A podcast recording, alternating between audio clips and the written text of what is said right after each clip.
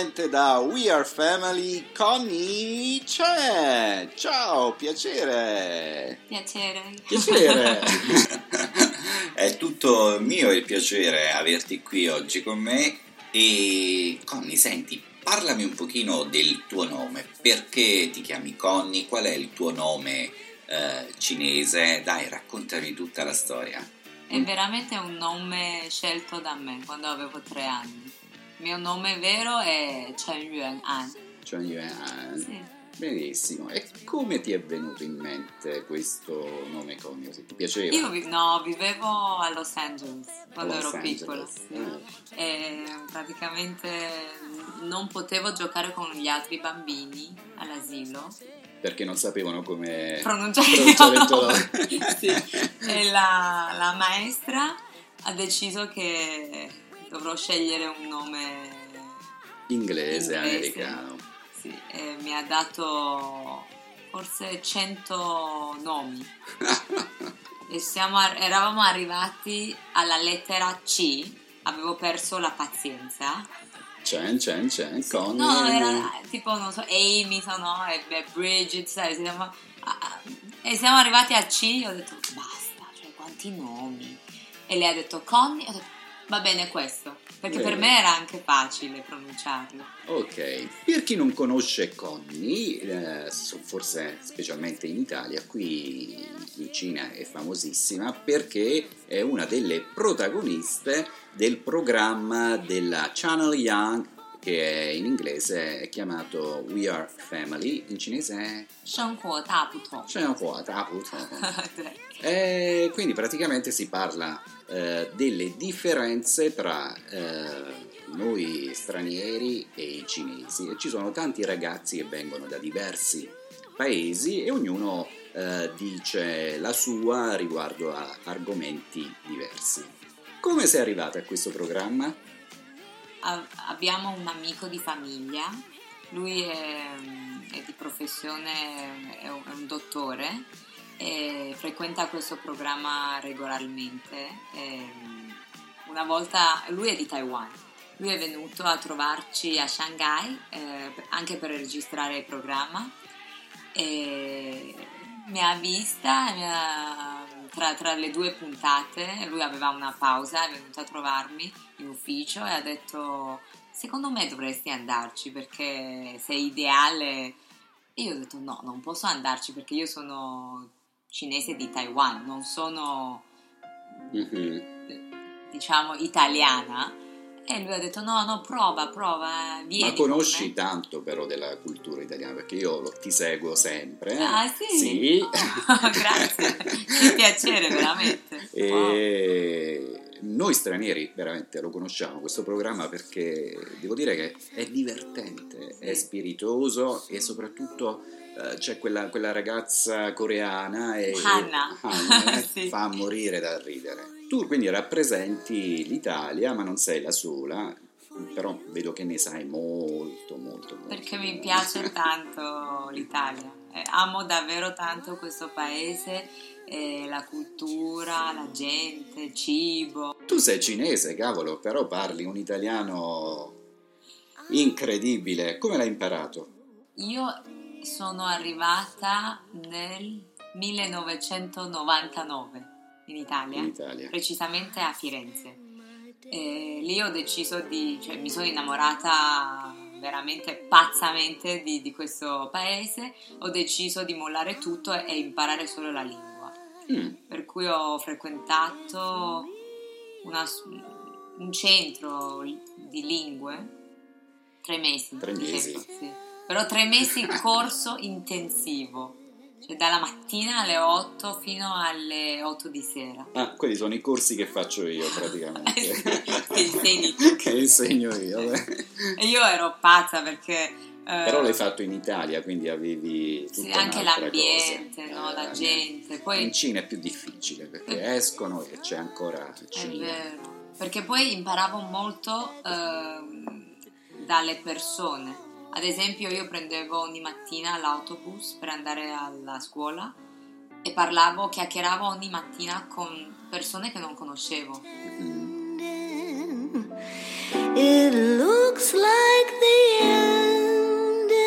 L'Italia, l'Italia, l'Italia, affascinante. Cosa ti piace dell'Italia?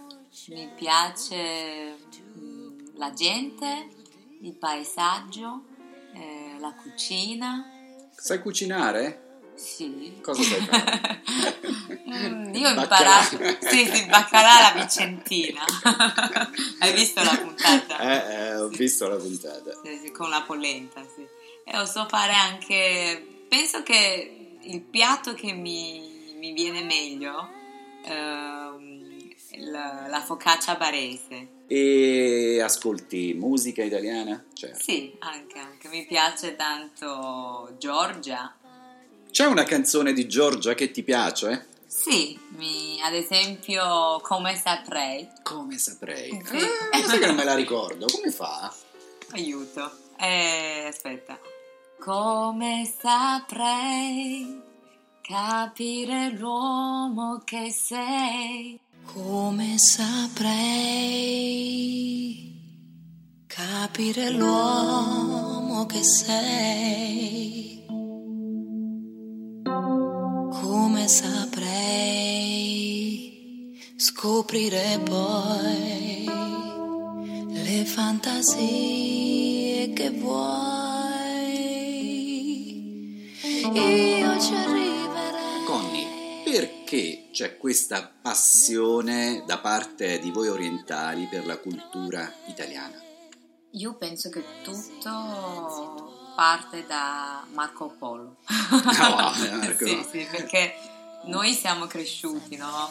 Eh, sentendo sempre di questo famoso Marco Polo che era venuto in Cina, da, da, da, da, da. e allora eh, si trova tante cose simili Mhm. tra i due paesi, come la cultura, la cucina, no? La pizza, come sai, da noi c'è Ma tabi. sta pizza, ma sta pizza. eh, eh, Io ho fame. L'ha portata Marco Polo da- dalla Cina o è una cosa di noi napoletani? Che ne Eh, pensi? io penso che sia una cosa napoletana. Stando vicino a te non, non mi permetterei mai di dire. Anche perché poi sti cinesi la, la mozzarella dove la prendevano? Infatti, no, no, E io il sono, pomodoro? io sono 100, cioè, a 100% d'accordo con te. Ah, È napoletano. è napoletano. Ma tu volevi pizza, coppa, capummarola in coppa. Ma tu volevi la pizza, la pizza, la pizza, coppa, la pizza e niente più. Comunque abbiamo tante cose simili, no? Prendiamo gli spaghetti, e la, quindi la, la cultura della pasta e la cultura della pizza o la focaccia, poi la pizza quella napoletana è un'altra cosa. Esatto. E specialmente noi... Anche i ravioli. I ravioli, i contorni, Sì, eh, sono simili. sono simili. E tante, tante, tante cose. Eh, specialmente forse noi del sud, eh, io sono del sud eh, e si sente, eh, siamo molto più simili a voi cinesi in tante cose. Però nel vostro programma parlate solo delle differenze. Mm, eh, eh, no, no, io parlo anche del- delle cose simili, no? io parlo di tutto. sì, tante volte raccomando spesso ai telespettatori di frequentare amici o anche fidanzati italiani. Italiano. Perché io penso che gli uomini italiani siano i migliori. Wow, ragazzi, avete sentito? Però attenzione perché ci ascoltano anche i cinesi e questi paesi. E vabbè, io sono di parte. Ma diciamo che anche il ragazzo cinese ha quel suo charme. Dai, ma mica il ragazzo italiano ti porta la borsetta. Vabbè. Eh, eh, No, no, no, io, io non voglio un uomo che mi porti la borsa. È giusto anche questo. Ok, ehm, tu però oltre a fare, diciamo, l'opinionista in televisione, ti occupi di altro. Cosa Sì. fai nella vita? Ehm, io sono partita eh, dal settore moda in Cina, vendevo, ven- cioè vendo ancora eh, il mio, mio marchio, non so, Qual è? prodotti del mio marchio. Possiamo dirlo il tuo marchio se Sì, vuoi. si chiama Della Mela. Della Mela. mela. Della, com'è la Della, proprio- con- de- scusami. No, figurati. Della Ah. mela. E mi sa che avete anche un sito, è www.dellamela.cn e quindi è un marchio made in Italy. made in Italy. Sì. Si trova qua in Cina? Sì, sì, sì, sì, online esclusivamente. eh, vendiamo prodotti, cioè accessori, eh, borse, portafogli, eh, porta carta di credito, queste cose qua, made in Italy, Made in Italy. da artigiani italiani con grande esperienza, famosi anche nel settore. Qual è il colore che va di moda nel 2015? Io penso un colore che non va mai fuori moda è nero. È nero. sì, consiglierei a tutte le ragazze di, di comprarsi un abito nero, Nero. the little black dress. Quindi quello va. È Sempre. sicuro che Sì, sì, sì, così non sbaglierà. Mm.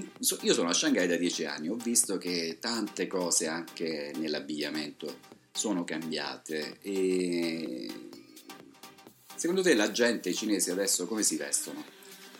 Io penso che ora come ora i giovani cinesi, almeno io parlo di Shanghai, eh, c'è un grandissimo gruppo di, di giovani, si vestono penso meglio, Meglio, eh? degli italiani di Milano. Cioè, Wow.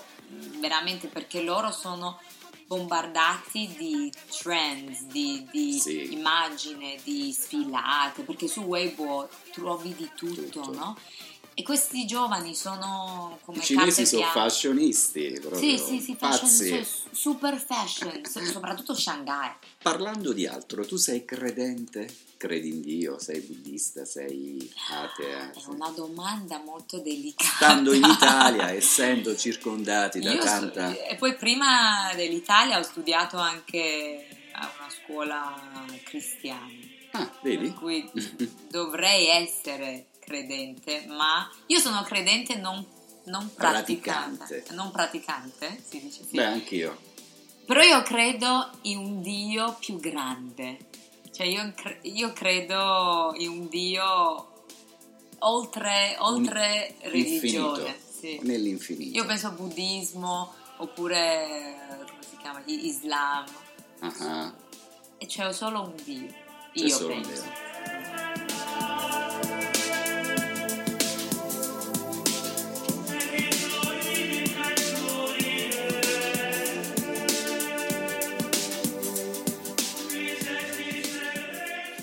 Connie, lasciamo stare le religioni e ritorniamo a parlare dell'Italia. Del nord, tu secondo me l'hai vista tutta, dal nord alle isole, al Ma centro. non credere, io conosco meglio il sud. Ah.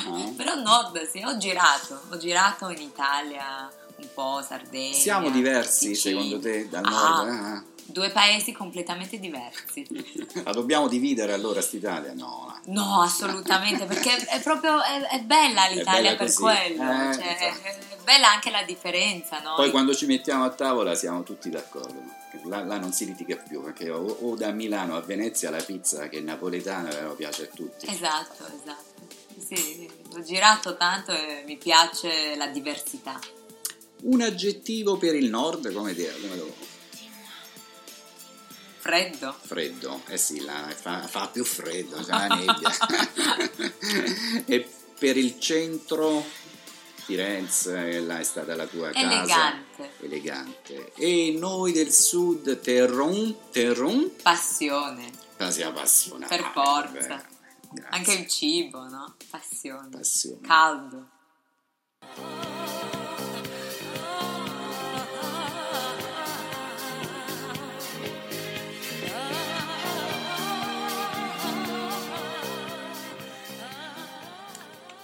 La lingua italiana. Io mi chiamo Rocco.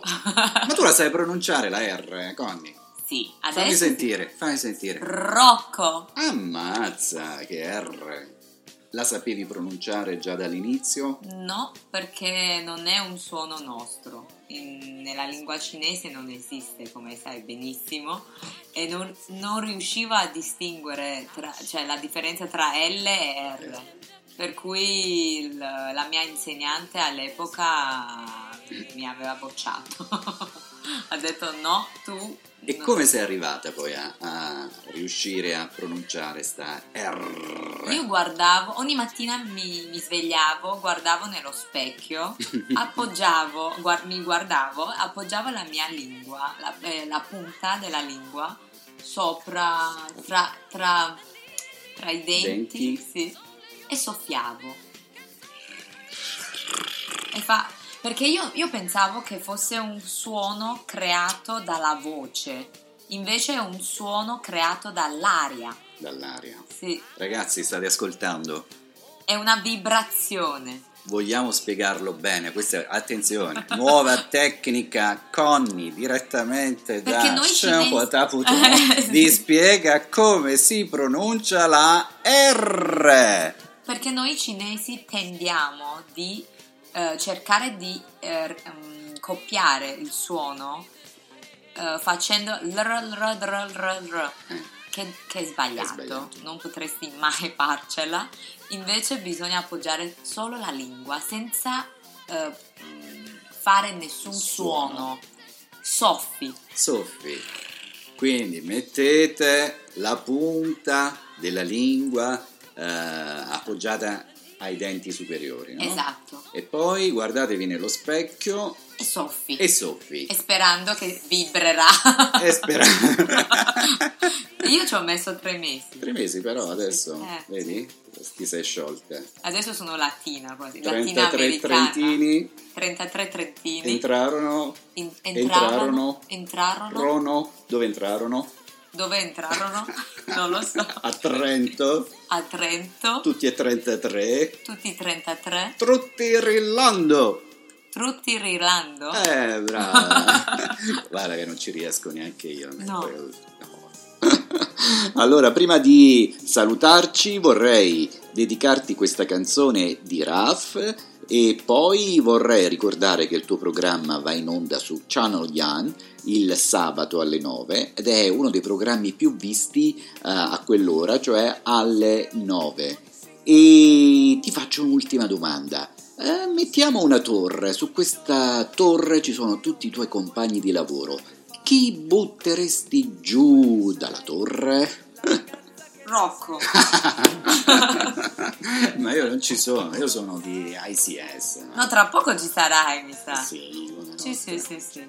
Vi ho fatto conoscere un personaggio eh, noto, famoso qui in Cina e per me è stato davvero un, un piacere perché è la prima volta che incontro Conny e mi ha dato davvero eh, questa immensa gioia di averla qui con me e ti ringrazio davvero di cuore. È un onore mio. E tutto ma quale mio. onore?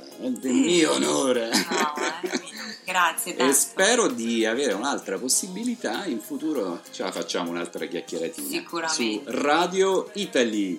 Radio Italy. Spero Ciao, di Conny. risentirvi. Eh, senz'altro. Ciao a tutti da Rocco e Conny, un bacio. Ciao. grazie. Fai quello che senti, manifesti i tuoi sentimenti, mostrandoli con il ritmo del tuo cuore. Se qualche strega una befana ce l'ha su con te, non c'è odio sul tuo viso, ma un sorriso perché sei la più bella del mondo. emptiness